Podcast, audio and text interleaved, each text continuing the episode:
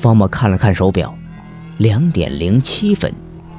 根据杨百川提供的情报，这个时间风爷的妻子应该在午睡。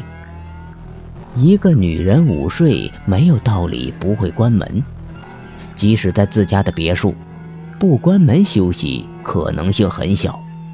他屏住呼吸，小心翼翼蹲在房门的一侧，解下手表，借手表背面的反光打量起屋里的动静。房间里空空如也，什么都没有，竟然是一个空房间。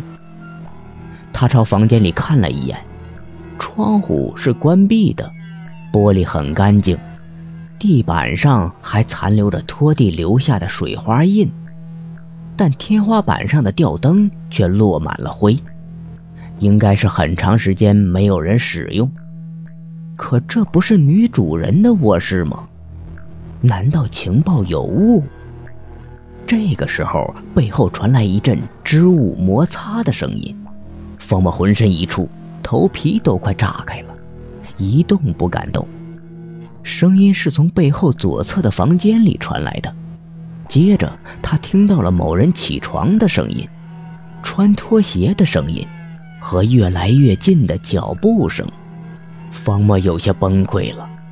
杨百川给的女主人的卧室图是反的，不是面前的这一间，而是身后这一间。脚步声近在咫尺，女主人不知为何醒来了，看样子还要出门，可她就站在门口。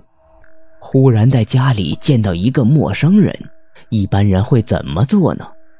方默不敢想象，他明白，只要背后的门打开，不仅是他将要面对前所未有的尴尬如此简单，这次行动刚开始就宣告失败了。